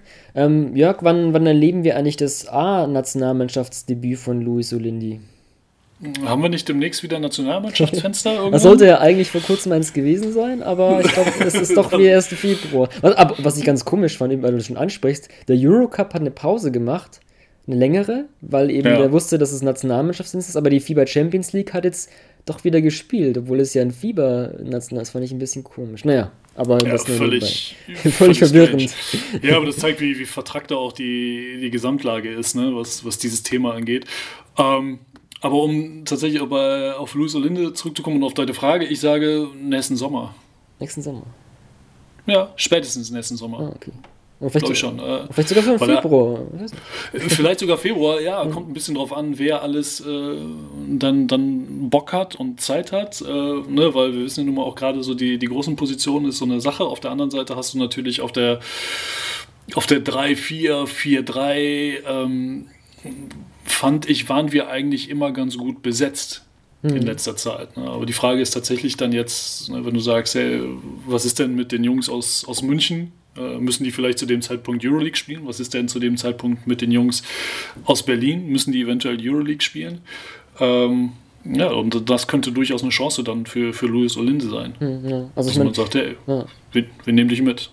Also ich fand es auch, bis auch bei den bisherigen Fans dann immer, hatte ich zumindest den Eindruck, dass dann auch Hendrik Rödel gerne so, zumindest als Training oder als 11., 12. Mann einfach mal wirklich ganz, ganz jung, Jungs mit reingenommen hat. Mein Jonas Matisek war auch mal im Kader. Ich weiß gar nicht, ob er jetzt überhaupt dann Minuten gesehen hatte bei den Spielen, aber einfach um, dass mal so junge Spieler so reinschnuppern, einfach dann, okay, hier, das, das kann deine Zukunft sein, A-Nationalmannschaftstrikot zu tragen, einfach so ein bisschen Training mitzunehmen, schon mal die, ja, die großen, großen Nationalspieler da irgendwie auch ähm, mit denen zu trainieren. Klar, so ein Matisek, der hat es natürlich auch täglich in Berlin, keine Frage. Aber gibt es ja auch andere Beispiele, so ein, ein Karim Jalo, der dann auch mal, oder ein, ein Christian Senkfelder, wenn wir da jetzt auch bei Bamberg bleiben. Ich bin mal gespannt, so, ne, du sprichst es an, ähm, die Euroleague-Spieler fehlen, da fällt dann von der 4-3 vielleicht doch viel weg und Deutschland spielt zwar EM-Qualifikation, aber ist ja sportlich nicht relevant. Da gibt es dann bestimmt auch Kandidaten, die vielleicht dann nicht unbedingt spielen wollen. Und vielleicht nimmt Rödel es auch eben gerade das als Ansatz, um dann eben noch mehr jungen Einsatz zu geben. Ich bin mal gespannt, ob. Also, wenn wir jetzt vielleicht tippen würden, ich würde sagen, Olindi macht im Februar schon sein Debüt. Aber mal gucken. Ja, aber, also es, wär, es, wär, es würde definitiv passen. Äh, ne? Gerade auch unter dem Aspekt, den du gerade zuletzt genannt hast, dass du sagst, ja, was, was, man ist eh schon qualifiziert. Äh, dann kannst du echt mal sagen, also was die ganzen altgedienten Jungs, leg mal die Füße hoch äh, unter der Saison während, während des Fensters, äh, gerade auch für die, für die Jungs, die eben ne, auch, auch im internationalen Wettbewerb unterwegs sind, wo man dann sagt, ey, also, also gerade, ich sag mal, diese, diese Generation, die uns äh, zuletzt oder die, die, zuletzt den DBB getragen hat, alles zwischen 88, 89 bis 293, ähm, das sind ja jetzt auch keine Youngster mehr. So, die sind jetzt alle ne, also Ende, Ende 20, äh, haben vielleicht sogar schon an der 30 gekratzt. Und dann sagst du, ey, weißt du was, Jungs, ey, leg mal, leg mal die Füße hoch. Ja, was, ich denke da ganz konkret an, an Robin Benzing, der echt ja Sommer für Sommer für Sommer für Sommer äh, da abgerissen hat. Und dass man dann sagt, weißt du was, Robin, ey, Junge, also wenn der Sommer kommt, dann ist er sicherlich einer von den eher sicheren Kandidaten, die am Start sein werden, äh, beziehungsweise die gesetzt sind. Aber jetzt für das, für das Quali-Fenster, wo es für uns in Anführungsstrichen um nichts geht, Junge, bleib in Saragossa, genieß die Sonne, mach ein paar Ausflüge mit der, mit der Family, Louis, jetzt geht's an dich und du kannst dich austoben. Dass man dann dementsprechend auch weiß, okay, da, da veränderst du einfach wieder dieses, dieses ganze System DBB, der kann sich ein bisschen, ein bisschen freispielen, schon mal, schon mal daran gewöhnen, was in der, in der Zukunft noch mehr auf ihn zukommen wird, zweifelsfrei. Hm, ja. Ja. Ja, vielleicht, den, werden wir auch an, ja. den werden wir auch an anderer Stelle schon angesprochen, dass es gerade so diese Kombination oder gerade diese, diese Tatsache, dass du jemanden hast, der sowohl die drei als auch die vier, beziehungsweise die vier als auch die drei spielen kann, dass das halt von wahnsinnigem Wert für eine Mannschaft sein kann. Ja, ja, stimmt. Also man muss jetzt gerade auch ein bisschen mehr wieder wechseln zwischen diesen beiden Positionen, da eben, wie angesprochen, ähm, Carrera ja gegangen ist. Ähm, hat man auch jetzt gegen Oldenburg jüngst in dem Spiel gesehen, hat gegen Ricky Paulding angefangen, hat ein bisschen in der Defense, zumindest in diesem Spiel, ein bisschen Lehrgeiz zahlen müssen, hat Paulding ja, ihm ganz schön eingeschenkt, muss man schon gestehen, der, der Veteran, als er so ein bisschen um die Blöcke gekommen, gekommen ist. Dann später hat auch Nathan Booth auf der 4 verteidigt. Der hat auch einen ganz guten Chip gemacht. War vielleicht nicht das beste Spiel von Luis Solene gegen Oldenburg, ähm, macht nichts, aber du sprichst es schon an, diese Variabilität ähm, auf der 3 und auf der 4 zu gehen, ist natürlich auch immer wertvoll. Ähm, bei der Nationalmannschaft haben wir schon so Fälle, vielleicht mit Nils Giffey, Paul Zipser vielleicht auch, aber gerade in Bamberg ist es ja sehe ich das jetzt eigentlich bei den anderen Spielern nicht so. Da hast du schon so die klaren Big Men und die anderen klaren Flügel und das, deswegen ist, glaube ich, auch in dieser Saison einfach für Olindi einfach so eine ganz klare und vor allem auch wichtige Rolle in diesem Bamberger Team. Ähm, ja, ansonsten wir haben schon, glaube ich, auch als wir über Bamberg gesprochen haben, im letzten Podcast so ein bisschen angeschnitten, einfach hat krass an seinem Wurf gearbeitet. Ich finde immer auch, der fühlt sich scheinbar in den Ecken auch sehr wohl. Den Eckendreier trifft er sehr gut. Ähm, auch generell überall so ein bisschen verbessert, so ein bisschen Ballhandling.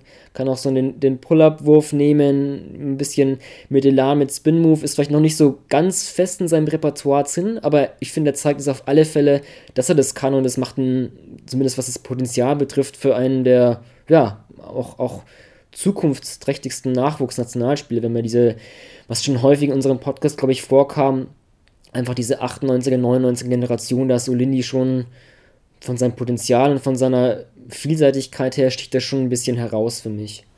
Definitiv. Also da für ihn zahlt sich halt einfach aus, dass er jetzt auch schon ein paar Jahre in diesem Bamberger System mhm. drin ist. Ähm, ich glaube, äh, dass, dass man auch da mit gutem Gewissen sagen kann, ey, ne? kontinuierliche Arbeit mit Coach Weißenböck äh, macht sich da langsam aber sicher jetzt bemerkbar. Ähm, und vor allem, und das ist ja auch ein Punkt, den wir gerade auch immer, wenn wir über diese 98er, 99er Generation sprechen, ist, dass das halt die Jungs sind, die jetzt wie man immer so schön sagt, in ihren Körper langsam reinwachsen. Mhm. Das war ja das, was, was bei Olinde gerade zu Jugendzeiten, ähm, also auch jetzt zu den Zeiten, als er noch beispielsweise beim AST mitgespielt hat, äh, in der, in, mit der U18-Nationalmannschaft, da hast du gesagt, okay, der Junge hat wahnsinnig lange, die, die hochsitzenden Schultern, die langen Arme, die langen Beine, ne, das passt motorisch alles, aber der war ja halt noch ein Schlags. So, und jetzt kommt äh, ne, langsam in ein Alter und, und auch äh, in, in, so eine Konstitution rein, wo du merkst, ey, der kriegt halt richtig einen Buddy. So, das macht es mhm. dann natürlich auch ähm, schwieriger, ihn, ihn einfach durch die Gegend zu schubsen, gerade wenn er eben auf der, auf der 4 unterwegs ist. Ne? Dass du dann trotzdem immer noch mal eben als 21-Jähriger so ein bisschen deine Probleme kriegst, wenn du auf einmal Nathan Booth mhm. vor der Nase ja. hast. Ey, ganz ehrlich, ich glaube, da sieht fast jeder Vierer in der Liga momentan schlecht aus. Ja. Äh, oder, oder ab und zu mal nicht so gut, sagen wir es mal so. Ähm, na, aber das, glaube ich, ist ein, ist ein ganz, wichtiger, ganz wichtiger Punkt für ihn und dass er für sich äh, immer mehr ein Gefühl dafür bekommt, okay, was, was muss ich wann, wie, wo machen auf dem, auf dem Feld. Und, und da äh, ist gerade auch der, der Wurf von außen sicherlich eine, eine Riesenwaffe bei seiner Länge. Hm, weil ja. du, du, musst ihn, du musst ihn respektieren und ähm, das macht natürlich dann, gerade wenn er eben auch in der Ecke steht, äh, macht das natürlich die Mitte wahnsinnig, wahnsinnig frei dann für die Drives wieder in Bamberg, für die ja. kleinen Spieler. Ja. Man hat für mich auch so dieses 3D bei Olindi auf, auf jeden Fall vielleicht vor allem gegeben. Also wie gesagt, mal gucken, wie er dann wirklich so offensiv so am Ball agiert, aber dieses auch einfach nicht nur so Eckendrei, aber auch so ein bisschen so, wie er sich so Ballabsatz bewegt, so okay, ich muss jetzt ein bisschen vielleicht ein, zwei Meter weiter hochgehen, weil da ist dann der Passweg einfacher für den Kickout. Da finde ich Olindi auch Ballabsatz, wie er sich bewegt, auch, auch ganz gut, die Spielerintelligenz und einfach die Defense ist es auch einfach, ja, wir auch, kann auch wirklich gegen kleinere Spieler verteidigen, macht er immer, finde ich, ganz gut. Arme hoch, hat er auch so, glaube ich, eine ganz gute Spannweite, habt da nicht die, die genauen ähm, Meter im Kopf, aber das kommt mir auch nach einer wirklich guten ähm, Spannweite für die Defense vor, immer die Arme schön hoch und verteidigt dann mit den Füßen hat er eben, bringt eben diese Länge mit, aber auch wirklich schnell auf den Beinen. Ähm, das finde ich bei ihm defensiv, glaube ich, ja, Stand jetzt kann er da vielleicht wirklich sogar noch größeren Einfluss auf ein Spiel nehmen als offensiv. Ähm, ansonsten, du hast AST schon angesprochen, fand auch bei, hat er mal bei der U20 EM eben auch aus dieser Generation 2018 in, in Chemnitz dann nach einem der Spiele mit, mit Kostja Mushidi jetzt in Braunschweig gesprochen, auch auf, auf Olindis Spiel angesprochen, meinte er auch, ähm, er macht die Drecksarbeit, die nicht viele machen wollen, so ein Glue-Guy, so Draymond Green mäßig, also ich glaube, so ein Vergleich mit Draymond Green ist auch nicht so verkehrt, wenn man, wenn man den auf sich zieht. Ähm, ja. Definitiv, ja. Und, und gerade, ne, du hast angesprochen, auch mit der in der Defense, ähm, dass er halt in der Lage ist, die, die kleineren Spieler vor sich zu halten. Ähm, da kommt ihm natürlich einfach seine, seine Armspannweite entgegen. Ähm, die Kollegen von Draft Express haben ihn irgendwann mal irgendwo mhm. gemessen, da wird er mit 7-1, okay. 7-1 Wingspan angegeben. Ja. Ähm, also selbst wenn du dann halt ein 10 cm größer bist als der Ballhändler und vielleicht dann doch einen halben Schritt langsamer, wenn es dir einfach deine, deine Armspannweite erlaubt, dann nochmal einen halben Meter oder einen Meter mehr Abstand zu nehmen ja, und, und kannst trotzdem dadurch verhindern, in, weil du die Hand im Gesicht des, des ballführenden Spielers hast, dass der eben einfach den Wurf hat und gleichzeitig ne, cover the ground, wie man so schön sagt, dass du einfach so viel, so viel Boden dann wettmachst, dass er nicht mit einem Dribbling an dir vorbeigehen kann, ist das natürlich wahnsinnig viel, viel wert. Ähm, und, und da kann Bamberg sehr froh sein, dass, sie, dass es ihnen eben mit Olinde auf der 3 respektive 4 dann natürlich auch defensiv wahnsinnig viele Möglichkeiten gibt, dass du dann sagst, kannst, du sagst ey, wir switchen halt einfach mal. So, gut, mhm. dann, ne, also weil du dann weißt, und da sind wir wieder bei dem Thema, was, was du ja sowohl letzte Woche als auch, auch heute schon wieder angesprochen hast, dass du dann sagst, du was, okay, wir switchen in dem Moment, das heißt, Olinde verteidigt den, den kleinen ballführenden Spieler und auf der quasi dann in dem Moment ballfernen Seite hast du dann eben wieder ne, dieses erneute Switchen, dass der ursprünglich kleine Verteidiger seinen jetzt den großen dann ebenfalls wieder einen weitergibt. Ne, weil du weißt, auch drüben, ey, der ballführende Spieler wird in Schach gehalten. Das, was dir dann sicherlich auch wieder eine, eine halbe Sekunde oder Sekunde äh, Zeit gibt, die du eben brauchst, um, um auf der Ballfernseite wieder zu switchen. Hm, also, ja, defensiv glaube ich, da hast du wirklich über viele Zweifel haben. Also bei, ich finde auch bei den U-Nationalmannschaften oft so der Eindruck, wo ich mir gedacht habe, okay, er könnte ruhig ein bisschen mehr erzwingen, wo sich dann so ein bisschen zurückgenommen hat vielleicht. Also, ich meine, es ist ja, so ein Spieler brauchst du natürlich auch. Du kannst ja nicht nur zwölf Mann haben, die alle sagen, gib mir den Ball und ich mach mal, ist ja klar. Aber trotzdem, so ab und zu dachte ich mir schon so, das ist, glaube ich, jetzt schon besser geworden, noch im Bamberg, dass er wirklich dann noch mehr Selbstvertrauen hat und noch mehr auch selbst mal, selbst mal was ähm, forciert, was du halt einfach machen musst, um gefährlich zu sein. Und auch Defense zeigst, okay, ich kann auch was machen, wenn, wenn jemand zu, zu passiv ist, dann ist es natürlich auch für die Defense einfacher, den einfach stehen zu lassen. Ähm, da, glaube ich, hat sich Olindi auch schon verbessert. Man klar, mit den, mit den Quoten, auch mit den Minuten, die er bekommt, da steigert sich das Selbstvertrauen einfach auch, auch natürlich, aber ich glaube, ja, da bin ich mal gespannt, ähm, wie er da auch in Zukunft so auftritt, ob er da. Ja, ich finde, er kann sich auch vielleicht sogar noch mehr zutrauen ab und, ab und zu. Das, ähm, ja, bin, bin Definitiv. Gespannt. Also ich glaube, ich bin mir nicht sicher, ob er, ob er unbedingt ein, so, ein, so ein echter Scorer ja, wieder wird. Ja. Ähm, einfach weil er, ja, weil, weil er so wahnsinnig viele Allround-Qualitäten hat, aber ich kann mir sehr gut vorstellen, dass das jemand ist und auf dem Wege sehe ich ihn momentan, dass er jemand ist, den du immer trotzdem als Scorer wirst respektieren müssen. Mhm. Ne? Also, dass das jemand ist, der vielleicht nicht unbedingt die erste, vielleicht auch nicht unbedingt die zweite Option immer ist als Scorer des, des jeweiligen Teams, ne? im jetzigen Falle eben Bamberg, aber das ist definitiv einer, so, so ein bisschen Nathan Booth-mäßig tatsächlich. Also da sind wir dann doch wieder bei dem, wo du sagst, ey, naja, ey, du hast bei, bei Oldenburg, du hast Pauling, klar, du hast Mahal Basic, so. Ja, aber am Ende des Tages guckst du dir äh, das Boxscore an und denkst so, oh, holy smoke, Nathan Booth, schon wieder, keine Ahnung, 15 und 8 oder was auch immer. Also wenn du es nicht auf dem Schirm hast oder wenn du halt nicht äh, einen Moment mal nicht aufpasst, dann knallt er dir halt die Dinger um die Ohren. Und ich glaube, genau so ein, so ein Typ kann Luis Olinde werden. Ähm, ne, wo er ja auch nicht umsonst, also der hat ja auch dieses Jahr schon echt Spiele gehabt, wo, wo es offensiv richtig, richtig rund ging. Mhm. Äh, also da die, was weiß ich, die, die 15 gegen Würzburg oder auch sein, sein Season High mit den 21 da beim, äh, in, beim MBC, ähm, wo du sagst, na gut, ey, da, da, hat der, da hat der Junge richtig geliefert. Ne? So, mhm. Und das passiert halt auch nur, wenn du ihm den Freiraum gibst aber sicherlich berechtigt ist so ein bisschen die Frage, nimmt er sich das im Laufe der Zeit mehr? Ne? Oder, oder mhm. kreiert er sich diese Freiräume selber mehr? Ja, ja. Aber ja, das, das, werden wir sehen. Also mit 21 ist da ja noch lange nicht das Ende der Fahnenstange erreicht. Klar. Ich meine, offensiv klar ist vielleicht der, wirklich der, der, der, der Go-To-Move, sage ich mal, so wirklich momentan vielleicht ersichtlich. Ähm, wie du schon ansprichst, muss natürlich mit 21 Jahren auch nicht sein, aber ähm, ja, bin mal gespannt so aus der Generation. Wer weiß, wer der aus der 98er, 99er Generation der erste der als nächstes in der NBA aufschlägt. Vielleicht ist es ja Luis Olindi. Ähm, würde mich jetzt nicht ganz überraschen. Nicht, dass es unbedingt natürlich auch äh, sein muss, aber so den Anlagen her passt halt auch wirklich gut in dieses schnelle athletische Spiel einfach rein. Ähm, Definitiv. Da kann man gespannt ja. sein. Und er hat halt auch ein gutes, echt ein gutes Verständnis, äh, also einen guten Instinkt defensiv finde mhm. ich, ne? wie er rotieren muss. Oder wir haben ja auch dieses Jahr schon so ein, zwei äh, so, so diese LeBron James Chase-Down-Blocks gehabt, wo du sagst auf einmal, ey, wo kommt der Kerl auf einmal noch her? Ja. Ne? Aber das, das, sowas kannst du halt nicht lernen. Also da ist, klar, er ist natürlich auch gesegnet mit guten Genen. Beste Grüße an den Vater. äh, ne? Oder da siehst du einfach, der, der, dass er auch weiß, okay, vom Timing her passt das, von der Länge her passt das. Ne? Ähm, das ist schon schwer beeindruckend, mhm. definitiv. Ja. Also, wenn du nichts mehr zu Leni hast, ist auch ein ganz guter Übergang. Diese Chase-Down-Blocks ist vielleicht auch so ein, in der aktuellen Saison auch so, vielleicht so ein, so ein Signature, Signature der Liga, vielleicht ein Signature Move von Olini zumindest. Also ich ähm, werde auch in, auf, der, auf unserer Homepage noch ein, ein, Video anfügen mit ein paar Blocks von ihm, also diese Chase-Down-Blocks, also ähm, unter anderem DJ Di Leo wird sich daran erinnern, auch Richard Freudenberg, den fand ich auch heftig.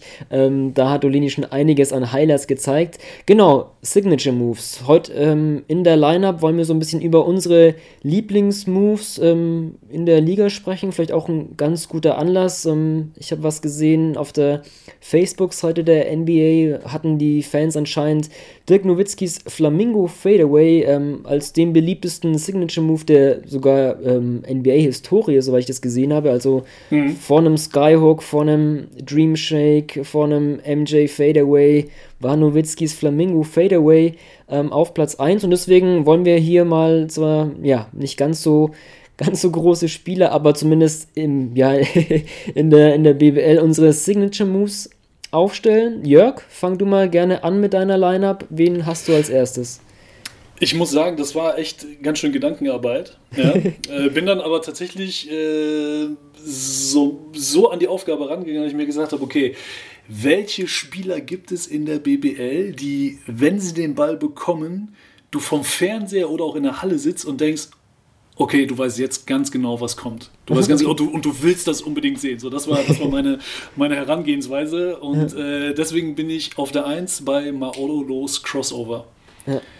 Äh, auch wenn, ne, wir haben auch oftmals jetzt über seinen Dreier und, und diese aber, aber witzigen Quoten gesprochen, aber der Junge hat einfach so ein gutes Ballhandling und ich denke mir ganz oft, wenn ich den spielen sehe momentan, Junge, lass, komm, lass ihn stehen, lass ihn stehen, gib uns, gib uns ein bisschen Zucker und, äh, und dann Attacke ans Brett. Also der, einfach weil er auch die, die Geschwindigkeit und den Tempowechsel damit drin hat. Ähm, finde ich, find ich immer wieder schön zu sehen. Finde ich gut. Hm. Da, da gehe ich mit. Ich habe auch mal Odolo. Ähm, ich finde sogar auch wirklich dieser Crossover zum Pull-Up-Dreier, finde ich dann, das vielleicht sogar noch, noch ähm, ähm, jetzt wollte ich gerade ein Adjektiv für Signature suchen, aber fällt mir gerade nicht ein. Noch prägender, sagen wir mal so. Ähm, du hast die Quoten angesprochen, 48% in der BBL, 56% in der Euroleague von Dreier. Und ja, ich finde immer, da ist so viel, so viel Poesie in, in Maululus Bewegung. Ähm, das ist wirklich, wirklich beeindruckend und ja, sehe ich mir auch mit am liebsten in dieser Saison an. Ich habe auch mal. Mhm. Auf der 1 allerdings habe ich mein Mann Jovan Novak, ähm, der einbeinige Dreier, ich muss ihn nehmen. Ich hab, da sind wir wieder beim Flamingo.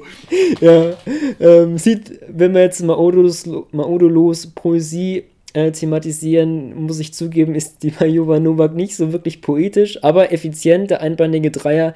Ähm, ich hatte ja, hatte ich schon öfter mal angesprochen, mit, mit ihm als auch mit Tommy Klepers von den Braunschweigern, der ja auch einen einbeinigen Dreien Repertoire hat, ähm, während Novak den ein bisschen flüssiger so als Runner von der Dreilinie ab und zu wirft, wirft Novak den viel, viel häufiger als Stepback.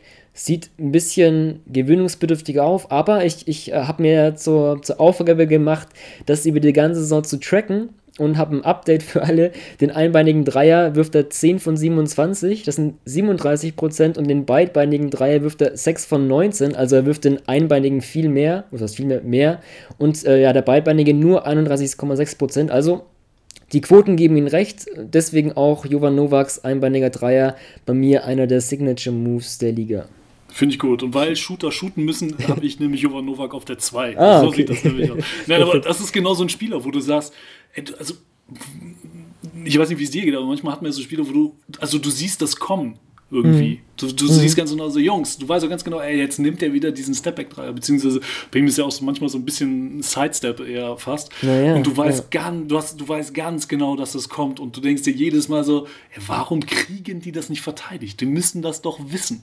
Ja? äh, aber genau aus dem Grund oder aus den Gründen, die du, die du genannt hast. Und ich bin froh darüber, dass du es tracken wirst, weil dann werden wir das, äh, das ganze Jahr nachhalten. Äh, Jovan Novak äh, auch dabei. Äh, da mache ich äh, direkt mal weiter und äh, bleibe bei Klein und bin bei Martin Hermannsons Floater oh, ja. gelandet. Ja. Sowohl ähm, ne, beim, beim Drive von, von links in die Zone, als auch was er sehr gerne ja macht, ist, wenn er ähm, eigentlich äh, mit, der, mit der linken Hand, also vom rechten Flügel aus in die Zone penetriert, dass er den dann auch mehr wie so in so einer Seitwärtsbewegung ähm, dann, noch, dann noch auf den Weg bringt, äh, finde ich auch so ein, so, ein, so ein Klassiker irgendwie, wo du weißt mhm. ganz genau so, okay, der ist halt nicht der, der größte Spieler, auch wenn mir äh, neulich wieder aufgefallen ist, was der, was, wie, wie tough der einfach ist ähm, als Spieler und was er auch für eine Physis mitbringt, aber das fällt einfach unter diesen ganzen Kanten, die die in Berlin haben, äh, weniger auf. Aber das ist halt einer, wo du weißt, okay, der hat halt einen Plan, wenn er in die Zone geht und der Floater gehört da definitiv zu. Hm, ja, finde ich gut. Also mich auch so ein bisschen an Navarros La Bomba dieser, dieser Floater. Und, finde ich bei Hermann so was auch für ihn spricht bei diesen Signature Moves, er nimmt ihn halt auch in der Crunch-Time und trifft ihn halt auch. Und das ist dann vielleicht auch mal noch eine zusätzliche Qualität, wenn du eben diesen Signature Move auch in der Crunch-Time drauf hast. Äh, das spricht auf jeden Fall für ihn. Ja, ja finde ich gut. Ähm, ich habe auf der 3 Nate Linnhardt, der alte Neue in Bayreuth. Und zwar finde ich bei ihm irgendwie so diese also er ist ein Lefty. Ich glaube, das spielt nochmal mit rein, dass es dann irgendwie die, den Move noch, noch ein bisschen außergewöhnlicher macht. Und, aber ich finde seine, seine Bodenpässe mit der linken Hand aus dem Pick and Roll, finde ich irgendwie schon, als er äh, nicht das erste, diese Saison auch, als er davor in Bayreuth war, fand, ja, er spielt die irgendwie so teilweise mit so Effet und so ganz, ganz flach gespielt. Das finde ich auch, ist, ist vielleicht jetzt nicht so, sticht jetzt vielleicht nicht so ins Auge, wie vielleicht ein Novak einbeiniger Dreier oder auch ein Hermannsson, aber ich finde, es ist auch so eine, so eine Eigenart von Linner, dass er da eben wirklich im Pick and Roll sehr, sehr gut spielt. Vor allem als Flügelspieler hast du auch nicht so häufig, dass auf der 3 so ein, so ein Ballhändler kommt und, und seine Bodenpässe mit links aus dem Pick and Roll mit Effet gespielt sind für mich auch, auch was, was Besonderes in der BBL. Absolut. Ja, vor allem ist das immer so ein, ähm, wenn, wenn man ihn spielen sieht, dann, also du weißt, dass sowas kommen kann, ähm, aber ganz oft bringt er diese, diese Pässe ja auch gefühlt nur in Situationen, wo, wo er nur er das sieht. Also mhm. das, das, sind, das sind, da sind dann auch irgendwelche Winkel und, und Passwege da am Start, die sieht außer ihm halt keiner. Und wenn die Dinger dann ankommen, ist es natürlich einfach sensationell. Also ja. ab und zu rechnet dann auch der eigene Mitspieler nicht damit. Habe ich auch schon erlebt bei, bei Nate Linhardt, aber äh, das stimmt schon. Also der, das ist ganz große Kunst. Ja. Absolut. Also Finde ich gut. Ich, machst du oder soll ich weiter? Ja, mach du. Mach dann, ja, dann mache ich ähm, auf der 4 gleich weiter. Habe ich Luke Sigma. Ähm, da wusste ich jetzt nicht, was ich nehmen soll, weil der hat mehrere Signature Moves, finde ich. Also Option B wäre gewesen, wenn er so einer 3 steht, hat er so einen hinter dem Rückenbodenpass, der Wahnsinn ist. Also, das, das, wie er präzise den spielen kann, finde ich atemberaubend. Aber ich nehme mal was anderes und zwar seine Blöcke mit dem Po. Ich habe mal ein Feature über sein, sein Spiel gemacht, habe es mit, mit Hirn und Hintern beschrieben. Das fand ich bei Sigma ganz interessant. Oft ist es so, der hat so dann den Ball so am Highpost eher Richtung Flügel, bekommt den, wird dann angespielt von, von einem kleinen Spieler, dann curlt dieser kleine Spieler um ihn rum und dann was macht Sigma was Interessantes, er bewegt sich so leicht und nimmt dann, gibt dann mit dem Po einfach dem, dem anderen Verteidiger eine mit und deswegen hat dann sein Mitspieler so einen, so einen kleinen Vorteil und dann kommt da auch meistens der Bodenpass oder der Lobpass auf den zum cuttenden Mitspieler und das finde ich, habe ich bei Sigma irgendwie letzte Saison oder ja, was schon davor, ich weiß gar nicht, das habe ich, ist mir irgendwie immer im Auge geblieben und das fand ich auch eine Eigenart von ihm manchmal kann man vielleicht sagen, okay, ist vielleicht nicht doch ein Offensivfoul, aber, aber naja, ich, ich für mich so Luke Sigma. Nee, faul ist, wenn der Schiri pfeift. Genau, Luke Sigma mit Hirn und Hintern, deswegen auf der 4 Luke Sigma. Finde ich gut. Also da, da, bin ich bei beidem dabei, vor allem auch echt diese, diese Pässe mit dem äh, hinterm Rücken. Stimmt, die ja. sind, mir, sind mir auch schon aufgefallen, jetzt wo du es jetzt, sagst. Finde ich äh, guter Pick, guter Pick. Äh, ich bin dann tatsächlich, äh, ich gehe ein bisschen kleiner auf der 4. Ich bin bei Ricky Paulding und seinem Turnaround. Ja, okay. Ähm, das ist so dieses, das ist genauso dieses klassische, du weißt, wenn der im Low Post den Ball bekommt, du weißt ganz genau, also gerade wenn er, wenn er äh, am, am, linken Low Block steht, du weißt ganz genau, es kommt so ein bisschen der Fake über die Mitte und dann die Drehung über den rechten Fuß zur Baseline und den kriegst du einfach nicht gestoppt. Also den, den kann er sich auch immer nehmen, wann er will. Ähm, das ist so der, der klassische Ricky Paulding. Hm. Ja, finde ich auch gut. Ich hatte es, glaube ich, auch mal angesprochen, so ja, so Basketballentwicklung und so die, der Mitteldistanzwurf und das ist ja noch so, so ein so ein Übertrag aus dem auch vielleicht Spiel ist, wir aus den 90er kennen, einfach dieser Turnaround aus der Mitteldistanz. Ähm, ist auch so ein bisschen ein, ein MJ-Move, finde ich, aber finde ich gut, ja. Cool. Ja, so, so ein bisschen so Casey Jacobson hat das Ding immer oben okay. von, der, von der Ecke Freiwurflinien ja gebracht. Ah, okay. Also im, im, Laufe, als er ne, auch in Anführungsstrichen älter wurde. Ähm, das, das gute alte Midrange-Game. Ähm, und dann mache ich direkt weiter mit meinem Fünfer und bin bei, äh, auch in, tatsächlich in Bayreuth gelandet, aber ich bin bei Martin ja. Seifers Huckstadt. Ah, okay. Gelandet. Äh, eine, eine gute alte Kunst. Äh, wir haben zum Glück so ein paar Center in der Liga, die, die das ganz gut äh, drauf haben, aber echt Martin auch einfach, weil er, weil er eine feine Fußarbeit hat. Ähm, und man sich in, in Bayreuth glücklich schätzen kann, dass man ihn da im Programm hat. Und man hat ja auch äh, gerade Anfang der Saison gesehen, als er krank war, beziehungsweise verletzt war mit seiner Schulterverletzung, ähm, ne, wie sehr er dieser Mannschaft fehlt und ähm, also du, das ist auch so eine, du, du weißt ganz, ganz oft, ey, okay, der, der will halt ne, über seine rechte Schulter in die Mitte und dann macht er das Ding da rein und du kriegst ihn einfach nicht gestoppt. Hm. Ja. ja, für mich auch so einer der versiertesten Low-Post-Spieler, Seifert auf jeden Fall. Ähm, ja, völlig, ja. völlig underrated. Ja, ja. Ähm, ja ich habe auch einen sehr guten Post-Up-Spieler. Und zwar Rashid Malbasic. Ähm, ja, hat Was denn mit seinen Postgame-Interviews? Ist das das Signature Ja, das stimmt. Gott gibt, Gott nimmt, heute hat er gegeben. Und genau. zwar ähm, ihm auf jeden Fall sehr gute Post-Moves. Er hat natürlich sehr viele Post-Moves, deswegen ist es vielleicht gar nicht so einfach, da wirklich einen Signature-Move rauszustellen. Aber ja, was, was ich bei ihm so ganz gut finde, weil da, da treffen so Physis und Finesse aufeinander, wenn er einfach im Post-Up geht und einfach die Masse hat, um dann wirklich den Gegenspieler weit unter den Korb zu schieben. Und dann oft kommt so dieser Spin zur Baseline und dann noch so ein Up-and-Under-Korbleger. Ähm, das, glaube ich, bei ihm wirklich häufig zu sehen. Und wie gesagt, ne, da kommen so Physis und Finesse aufeinander, was eben auch mal basisch zu so einem guten Offensivspieler machen. Und ja, deswegen bin ich mit meiner Bigman-Kombo Sigma mal Basic, glaube ich, so vielleicht so die besten Bigman-Passer der Liga eigentlich ganz zufrieden. Ähm, ja, ja definitiv. Also vor allem, weil er, weil er echt auch die Mobilität hat, um dieses Abeinander äh, auf den Weg zu bringen hm. das du angesprochen hast. Finde ich gut. Finde ich gut. Kann ich, kann ich mitleben. Äh, Honorable Mention übrigens, ich, ja. habe sogar noch einen, ich habe sogar noch einen Coach. Ich ah, habe sogar noch einen Coach, äh, okay. auch wenn er dieses Jahr als äh, Sportdirektor unterwegs ist, aber irgendwie, ich, das war tatsächlich der erste, an den ich denken musste, als wir uns auf dieses Thema einigten, okay. war die Thorsten Leibenhardt Hocke in der Ecke. Thorsten okay. Leibenhardt ist einer von diesen Coaches, die immer ganz oft nicht, nicht vorne an der, an der Ecke der Coaching-Box, wo, wo dann auch die Auswechselbank ist, sondern immer hinten in der Ecke, okay. der, ganz, ganz in der Ecke, hat er sich ganz oft immer so hingehockt und hat dann so, so diese, hast du richtig gesehen, so diese Denkerpose und da gehen die, hast du richtig zusehen können, wie der das, das Spiel durchdacht hat. Oh, okay, und ich habe wahnsinnig viele, viele Spiele gehabt, wo ich dann auf Presseplätzen gesessen habe und dann siehst du so, und dann denkst du so, wo ist denn der Coach eigentlich hin? Und dann guckst du vor dir über die Bande und dann siehst du Coach Leibenhardt, äh, ein, ein großer seiner Zunft da echt ne, in dieser, in dieser Hockerposition, wie er dann so aus der Ferne das, äh, das Spiel beobachtet. Ja, nicht schlecht. Jetzt muss ich an, also es ist nicht mehr in der Liga aktuell, aber an, auch an Predrag Krunic denken. Auch, ja, kennt man vielleicht vor allem auch aus, aus seiner Bonner Zeit. Ich finde bei ihm auch immer krass, wie er so an der Seitenlinie mitverteidigt hat.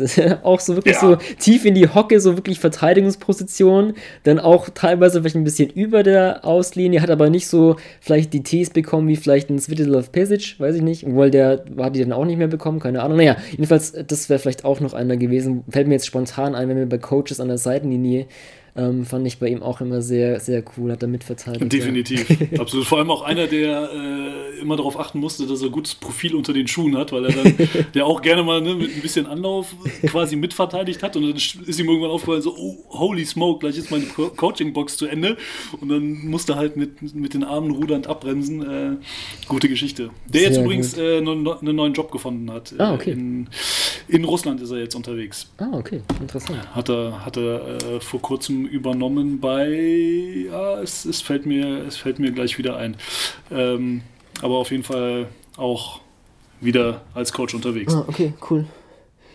Gut, dann an euch da draußen auch gerne die Frage, ähm, was habt ihr für Lieblingsmove? Haben wir irgendwas vergessen? Weiß nicht, Soran Dragic vielleicht Fastbreak oder Behind the Back? Ähm, Jan Spahns Stepback-Dreier aller James Harden. Ich, da gibt es vielleicht noch ein paar Honorable Mentions. Ähm, Jörg, zum Abschluss für die Crowd. Ähm, was für ein Spiel legst du den Zuhörern, Zuschauern nahe? Auch, auch mit einem Signature-Move oder welches, welches Spiel hast du? Mm, tatsächlich ohne Signature Move, ja. aber äh, ich habe mich dann für den Doubleheader am Samstagabend äh, neben dem, was bei uns auf der Mainstage läuft, äh, Bonn gegen den MBC, gleicher Tag, gleiche Uhrzeit wäre Fechter gegen Ludwigsburg. Die Teams äh, ne, letztes Jahr Fechter Überraschungsmannschaft, dieses Jahr eben mit der Doppelbelastung äh, in der Champions League unterwegs und auf der anderen Seite hast du mit Ludwigsburg eine Mannschaft, die auch schon viel internationalen Ball gesehen hat, aber dieses Jahr eben international aussetzt und aktuell als Tabellenzweiter echt äh, einen Riesenlauf hinlegt. Ähm, und, und diese zwei Welten aufeinanderprallen zu sehen, könnte ganz spannend werden. Mhm. Ja, da muss ich mitgehen. Ich habe auch Fechter gegen Ludwigsburg rausgenommen. Also wie gesagt, Ludwigsburg müssen wir dann vielleicht in der nächsten Ausgabe nach einer einwöchigen Pause ähm, mein, meines Verschuldens wegen dann vielleicht mal besprechen. So ein bisschen John Patricks Guard-Terror gegen Max DeLeos Einmann-Terror, ähm, der auch übrigens ein Handballtorwart sein könnte. Ich hatte äh, vor kurzem mal so ein kleines GIF gezwittert, ähm, wo, wo er so ähm, den Einwurf an der Baseline verteidigt, ne? echt wie so ein Handballtorwart sich so bewegt aber dann auch so gekonnt nicht mit den Händen über die Linie, über die imaginäre langt, weil es wäre dann auch ein Verstoß und dann sich dann so fast spagatmäßig irgendwie in den Einwurf äh, wirft und nach dem Boden wieder. Das fand ich so eine typische Max Di Leo Szene, fand ich sehr schön, aber deswegen ist es vielleicht auch ein ganz guter, ganz gutes Spiel. So ein bisschen Intensität, glaube ich, wird es nicht mangeln bei dem, bei dem Spiel. Auf gar keinen Fall. Nee, das, das, wird, das wird gut. Ja. Gut, Jörg, dir viel Spaß bei deinem Doubleheader. Euch da draußen auch, auch viel Spaß, vielleicht weniger Terror, aber dafür ein angenehmes Wochenende und bis bald. With the ninth pick in the 1998 NBA Draft. Ball ist bei Nowitzki, da muss er hin jetzt. Und verteidigen! Verteidigen jetzt! Es ist schlicht und ergreifend der einzig wahre Hallensport.